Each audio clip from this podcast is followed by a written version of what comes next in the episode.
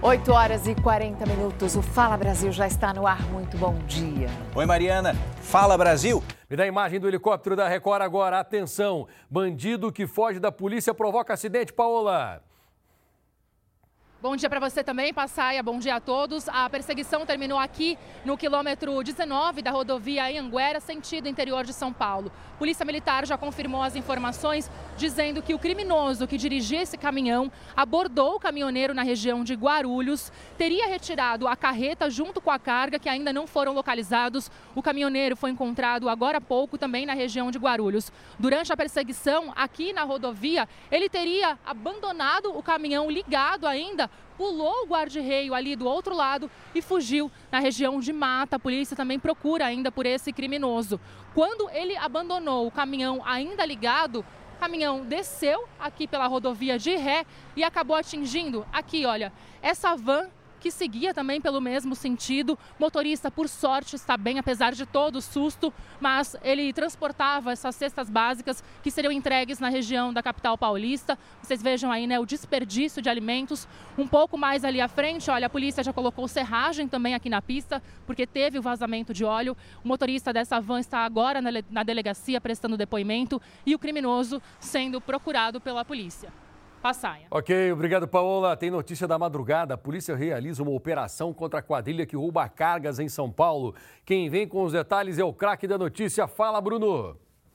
São três presos até o momento e um segue foragido. Nós estamos aqui na, na beira, né, na margem da marginal Tietê. Aqui esse carro era utilizado pelos criminosos. Eles estavam em Jacareí quando começou a perseguição então da Polícia Civil, é, pessoal da delegacia de roubo de cargas de Guarulhos. Esses quatro homens que estavam aqui dentro, eles eram responsáveis por roubar cargas e eles também é, são acusados de terem matado um caminhoneiro de 49 anos no dia 25 de outubro. Passar eles desceram do carro rapidamente, três deles correram para o rio Tietê, pularam lá para dentro, dois foram presos, um segue foragido, um outro correu aqui para o outro lado, em frente a esse hospital municipal, conhecido como Vermelhinho, aqui no Parque Novo Mundo, em Guarulhos. Ele entrou em luta corporal com, com um dos policiais e acabou sendo baleado, foi levado lá para dentro para ser atendido, mas também está preso. E os outros dois que foram capturados, que eu disse, que caíram ali no Rio Tietê, estão aqui dentro da viatura, né, depois do trabalho da Polícia Civil, como eu disse, da, delega da Delegacia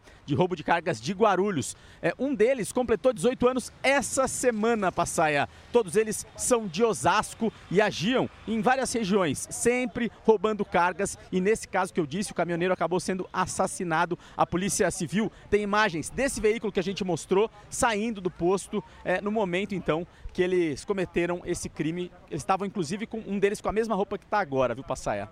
Ok, Bruno, obrigado. Ele fez aniversário na segunda-feira. Esse que estava com uma blusa com uma listra branca aqui, sabe?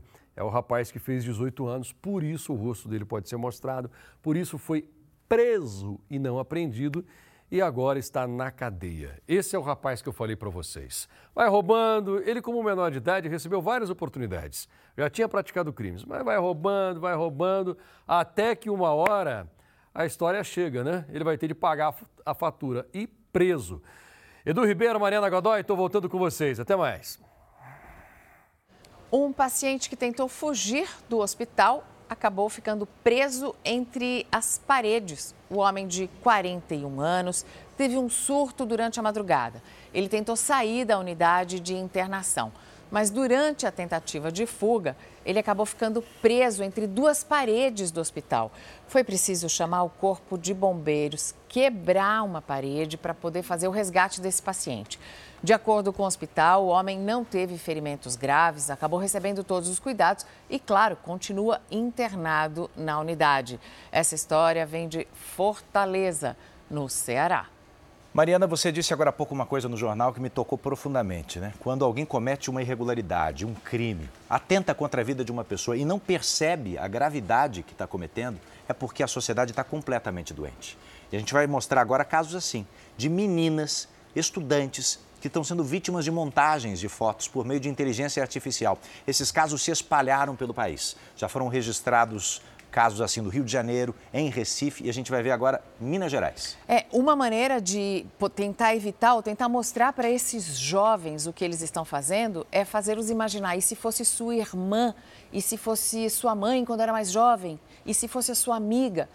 Na capital mineira, a Polícia Civil já concluiu as investigações, encaminhou mais um inquérito para a Justiça e o suspeito, o adolescente, foi afastado da escola. O ataque virtual fez 10 vítimas, todas adolescentes com idades entre 14 e 15 anos. Uma delas é filha dessa mulher que não vai ser identificada. As fotos foram publicadas em um perfil fake de uma rede social, acompanhadas de xingamentos. Esse perfil ele foi, ele foi sendo compartilhado ali por várias, por vários alunos, várias pessoas do colégio, fora do colégio também. As imagens acabaram se espalhando. Além de toda a exposição, essas meninas elas foram humilhadas, né? Elas são são adolescentes aí de 14, 15 anos, mas em certos aspectos elas ainda são crianças. As imagens foram montadas com base em fotos retiradas das redes sociais das vítimas. O estudante suspeito de usar aplicativos de inteligência artificial para forjar nudes das alunas já foi identificado pela polícia. A investigação da Polícia Civil já foi encerrada e encaminhada à Justiça, com pedido de aplicação de medida socioeducativa para o adolescente de 15 anos por prática de pornografia infantil. Desde a identificação do suspeito pela Polícia Civil, o estudante foi afastado da escola. O colégio informou por meio de nota que está com diversas ações educativas e disciplinares em andamento em relação ao caso e que acolheu estudantes e as famílias conforme as premissas do regimento escolar. As meninas elas gostam muito da escola, mas elas nos manifestaram que se o rapaz for continuar estudando na escola, que se ele não for ser expulso, então elas vão querer sair porque elas não se sentem seguras no mesmo ambiente que ele. Está claro quem deve sair, né? O Instituto Nacional de Meteorologia emitiu um alerta de perigo para cinco estados por causa de uma onda de calor que começa hoje. Vamos falar com a Marcela Munhoz. Bom dia, Marcela. Quais são as regiões que vão sentir mais essas altas temperaturas? São Paulo é uma delas, viu, Mari? Bom dia para você, para o Edu, para todo mundo que acompanha a gente aqui no Fala Brasil. De acordo com o IMET, esses estados brasileiros podem registrar até 5 graus acima da média. E não é só isso, essa onda de calor pode durar aí até 10 dias, ganhando mais força ainda no sábado. As cidades do centro-oeste podem registrar aí temperaturas acima dos 42 graus, ou seja, muito quente. E se essa onda de calor realmente ganhar força a partir de sábado, outras cidades e até outros estados brasileiros podem também passar a sentir essa onda de calor.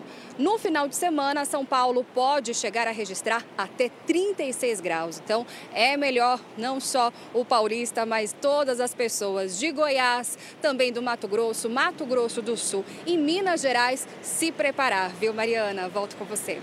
Ai, ai, ai, obrigado. Vem mais calorão por aí. Obrigado pelas informações. Os moradores de São Paulo fizeram novos protestos cobrando o reestabelecimento da energia depois do temporal que castigou a cidade na última sexta-feira. Duas mil casas ainda estão sem luz. Os manifestantes bloquearam a estrada na região de Parelheiros, extremo sul da capital paulista. Eles usaram pedaços de madeira e pedras, pedindo para que equipes da Enel fossem ao local. A Prefeitura de São Paulo enviou ofícios ao PROCON de São Paulo e à Agência Nacional de Energia Elétrica, cobrando responsabilidade e pedindo aplicação de multa contra a Enel por causa da demora em restabelecer o abastecimento aos consumidores. O temporal da semana passada destruiu 43 mil quilômetros de rede. 95% das ocorrências foram por causa da queda de árvores. E a Enel já conseguiu avançar um pouco mais nesse trabalho, agora são apenas 1.300 imóveis ainda sem luz. Aí você multiplica isso por pelo menos três, quatro pessoas, ainda é um problemão, são bairros Tem inteiros. muito trabalho. A cidade de São Paulo passou os últimos dias se recuperando dessas fortes chuvas, dessa derrubada de árvores, fios elétricos.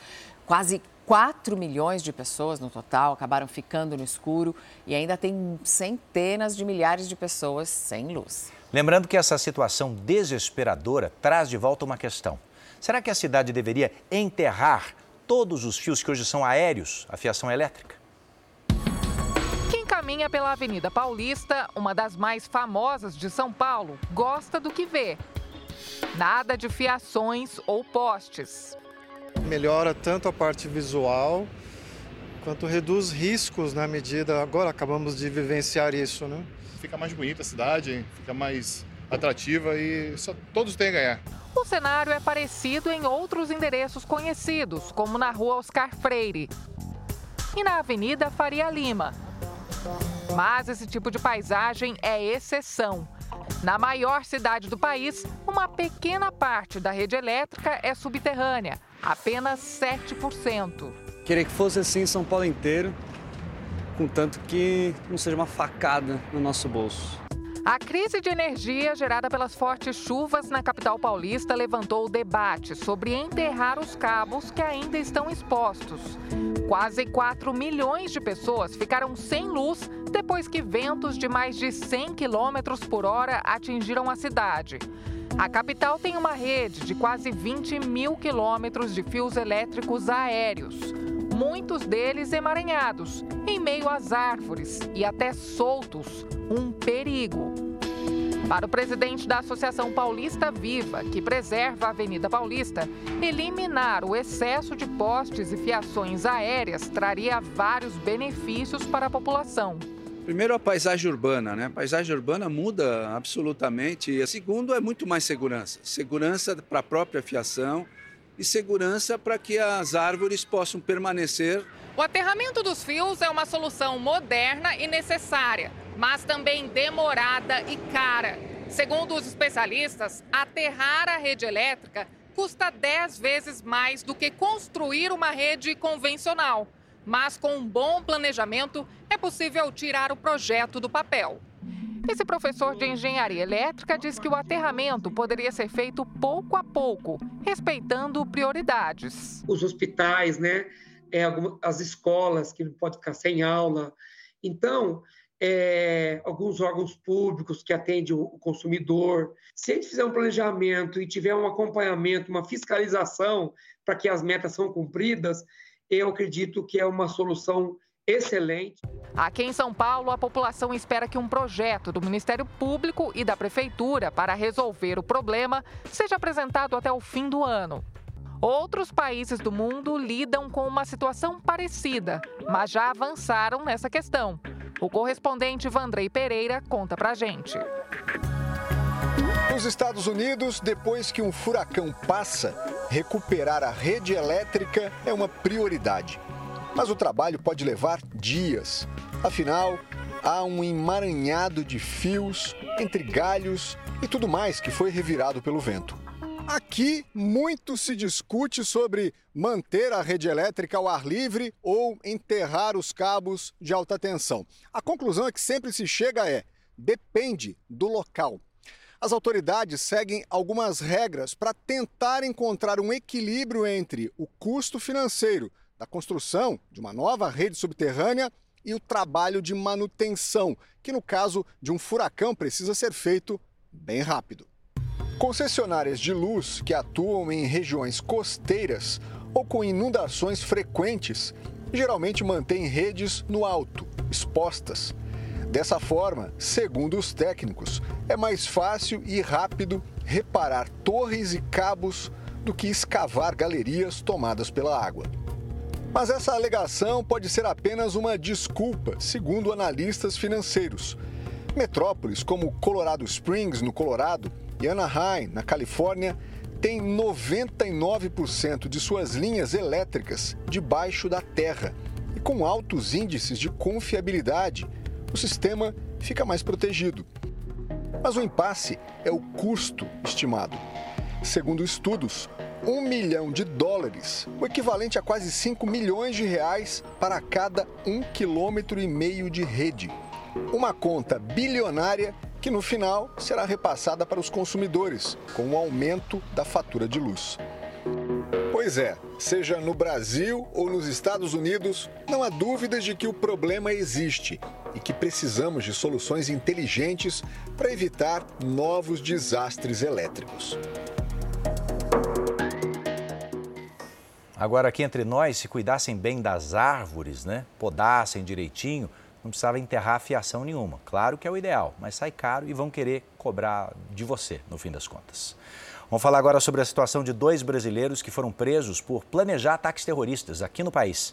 Segundo os policiais, os suspeitos foram contratados pelo grupo terrorista Hezbollah, do Líbano, para ações contra a comunidade judaica. A Polícia Federal suspeita que sinagogas e a Embaixada de Israel em Brasília estariam entre os alvos dos terroristas. Um dos homens foi preso no Aeroporto Internacional de Guarulhos quando voltava do Líbano. O outro brasileiro foi detido também em São Paulo, quando chegava de Santa Catarina. Os dois brasileiros presos estão com a prisão temporária decretada. De acordo com as investigações, eles foram contratados pelo Hezbollah para recrutar outros brasileiros para fazerem ataques terroristas aqui no país.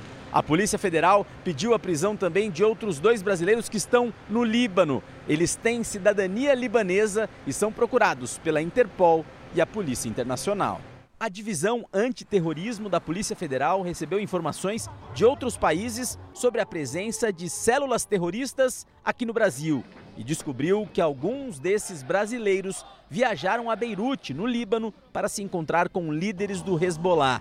O grupo extremista que recebe ajuda do Irã apoia o Hamas e mantém uma frente de combate contra o exército israelense. A investigação acendeu o sinal de alerta na comunidade judaica do Brasil. É uma luta entre o mundo livre e o mundo absolutista, o mundo que é financiado pelo Irã. A comunidade judaica poderia ser o primeiro alvo, mas ela não é o único. Está em nome, está em xeque a democracia, a liberdade, a boa convivência e, sobretudo, a autonomia dos seres humanos. E o grupo terrorista Hamas afirmou que pretende soltar 12 reféns capturados em Israel, se houver um cessar-fogo de três dias. Um dos representantes dos extremistas disse que as negociações estão em andamento para a libertação das pessoas. Desses 12 reféns, seis são cidadãos americanos. O Hamas também voltou a afirmar que só vai libertar todos os reféns se os prisioneiros palestinos, são milhares, forem soltos. Segundo o exército israelense, cerca de 240 vítimas ainda estão sob domínio dos terroristas. Apenas cinco voltaram para casa. E olha, o exército de Israel disse que desde o começo dessa guerra já destruiu 130 desses túneis usados pelos terroristas. As tropas israelenses, que já dominam toda a região norte de Gaza, continuam em busca de novos esconderijos. Um dos túneis mais recentes foi encontrado em um parque de diversões.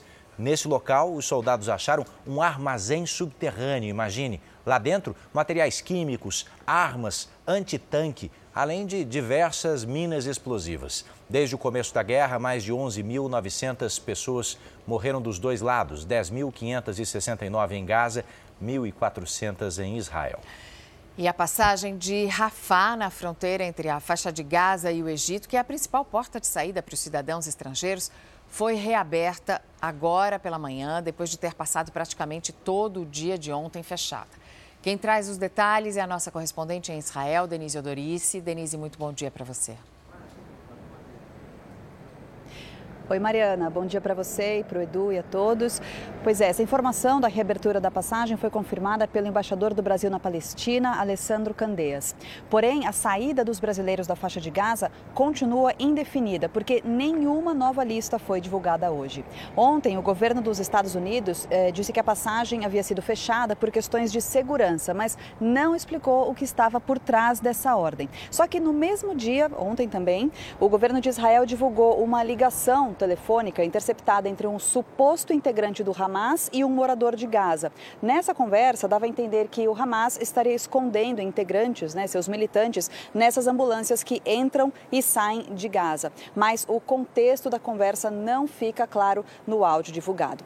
Relembrando que Rafah é o único ponto de entrega de ajuda humanitária para os palestinos que estão na faixa de Gaza e é também a única fronteira da faixa de Gaza que não é controlada por Israel, mas sim pelo Egito. Edu e Mariana. É isso, Denise. Obrigado pelas informações ao vivo aqui para a gente no Fala Brasil. Você sabe que a faixa de Gaza tem seis cidades. Gaza é a principal delas. E nesse momento está acontecendo um enorme êxodo de palestinos para o sul do país, para o sul desse território, e você vai ver qual é a preocupação em relação a isso agora. Porque para facilitar a retirada da população palestina desse território, o exército de Israel criou corredores, corredores de fato seguros, em que não acontecem os combates. São homens, mulheres, crianças carregando, carregando o que conseguem, né? o que sobrou, o pouco que tem, em busca de um novo refúgio. Desde que essa passagem foi criada, há cerca de quatro dias, mais de 70 mil pessoas passaram por esse corredor que você vê aí. Nas últimas 24 horas, foram cerca de 50 mil pessoas. Você vê que era um movimento que os próprios palestinos não conseguiam fazer antes, porque os que tentavam, o próprio Hamas estava atirando, executando as pessoas que estavam tentando fugir em direção ao sul. Agora, você sabe aquela história de que o peixe é um alimento que é bom para a memória? Às vezes, a ciência concorda com a sabedoria do povo. Pesquisadores do Instituto Butantan, em São Paulo, pesquisam a ação de um peixe muito popular, a merluza, na luta contra o mal de Alzheimer. O filezinho de merluza é encontrado em quase todas as peixarias e supermercados do país e é bem popular. Gosto de fazer ele ao molho, ao forno, frito, assado, cozido, de qualquer maneira. Este filezinho aí vem de um peixe marinho que pode chegar a 60 centímetros e pesar quase 2 quilos. A merluza é encontrada na costa brasileira, em todo o Oceano Atlântico, no Pacífico, também no Mar Mediterrâneo e está entre os preferidos de muita gente preocupada com a saúde. Eu como pelo menos duas, três vezes por mês no máximo. Faz bem para tudo, né? A saúde, memória. Eu tenho quase 60 anos já. E a memória tá boa. A memória tá boa. Ela entra no plano alimentar das dietas, da vida saudável, da vida moderna. Então, pode comer. É uma proteína de alto valor biológico. Faz bem para a cabeça também? Com certeza. Para o cérebro, melhor ainda. O peixe que tanto agrada ao paladar também pode fazer bem à saúde, mas não só como alimento. Pesquisadores brasileiros descobriram que uma molécula modificada da merluza pode combater o Alzheimer. A doença é progressiva e causa a destruição da memória e outras funções mentais importantes. A doença de Alzheimer não tem cura por enquanto. Agora, pesquisadores da Universidade de São Francisco, em parceria com os do Instituto Butantan em São Paulo, fizeram modificações em uma molécula chamada peptídeo, extraída da merluza, que nos testes se mostrou eficaz no tratamento da doença.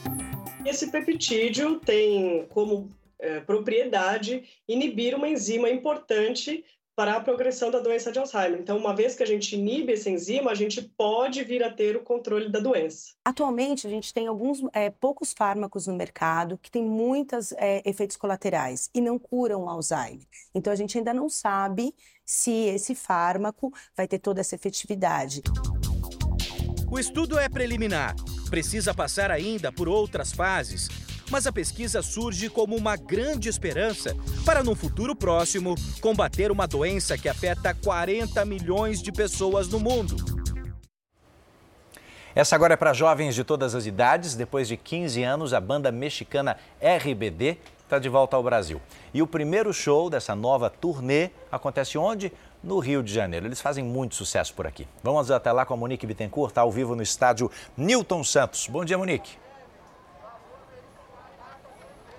Bom dia, Edu. Bom dia para todo mundo que nos acompanha. Olha, a expectativa é muito grande. Milhares de fãs já estão aqui na porta do estádio. E um detalhe: os portões só abrem às quatro da tarde. O show só começa às oito e meia da noite. Mas tem gente que chegou aqui no dia 6 de setembro. Eles acamparam, estão dia e noite aqui na porta do estádio à espera desse show histórico, como eles é, definem, né? Na verdade, ao todo, essa turnê tem oito shows, dois aqui no Rio de Janeiro, seis em São Paulo, e a gente já sabe que tem gente já na fila em São Paulo também. A energia não acaba, eles estão animados e também com a letra na ponta da língua. Edu, Mariana. Obrigadíssimo, Monique. O pessoal está animado ali para cantar. Depois de quatro meses, a greve dos atores em Hollywood chegou ao fim. Dos Estados Unidos, quem conta tudo pra gente é o nosso correspondente Vandrei Pereira. Vandrei, bom dia para você. Finalmente, agora a categoria dos atores também chegou a um acordo com os estúdios de cinema. É isso mesmo, Mariana. Bom dia, muito bom dia a todos. Boa notícia para os fãs, né?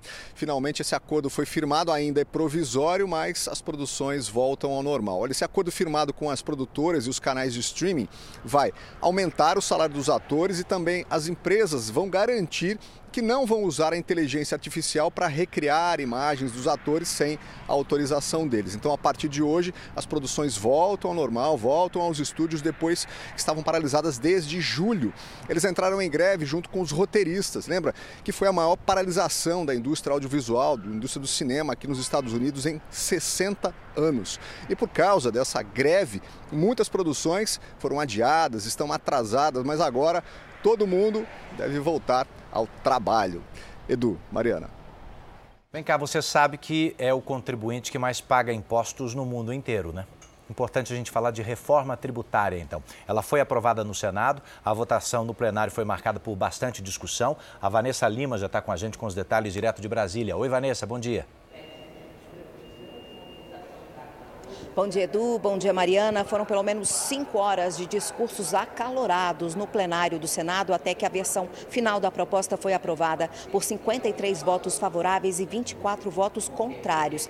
Na tribuna, governistas defenderam a importância da aprovação da reforma tributária para o crescimento da economia do país, redução das desigualdades e simplificação do sistema tributário. Já a oposição apontou que a versão final da proposta foi desfigurada e, com isso, pode haver aumento da carga tributária e assim comprometer o crescimento da economia.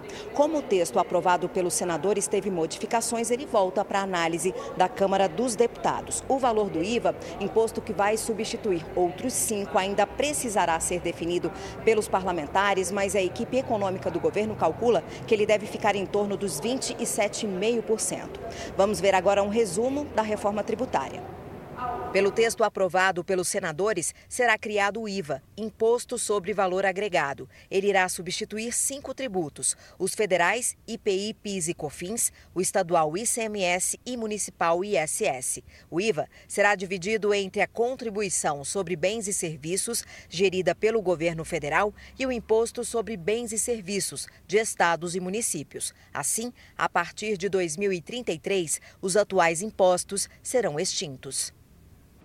Para saber mais, basta apontar a câmera do seu celular para o QR Code que aparece aí no canto da tela e você vai poder acompanhar a cobertura de tudo o que acontece em Brasília no r7.com. Gente, o período de inscrição para o processo seletivo das ETECs, as escolas técnicas do estado de São Paulo, foi prorrogado. Quem quiser concorrer a uma das vagas tem até às três da tarde do dia 13 de novembro para se inscrever. O valor da taxa é de 34 reais. A prova será realizada no dia 10 de dezembro. Ao todo, são quase 92 mil vagas de cursos técnicos em todo o estado de São Paulo. Fala Brasil está terminando, viu? Obrigado pela companhia. Um ótimo dia para você. Fique com Hoje em Dia e o César Filho. Oi, César. Uma excelente véspera de sexta-feira para vocês. Beijos, bom descanso. Obrigado pela companhia obrigado, até aqui. Obrigado, E até amanhã, se Deus quiser. Um beijo para vocês.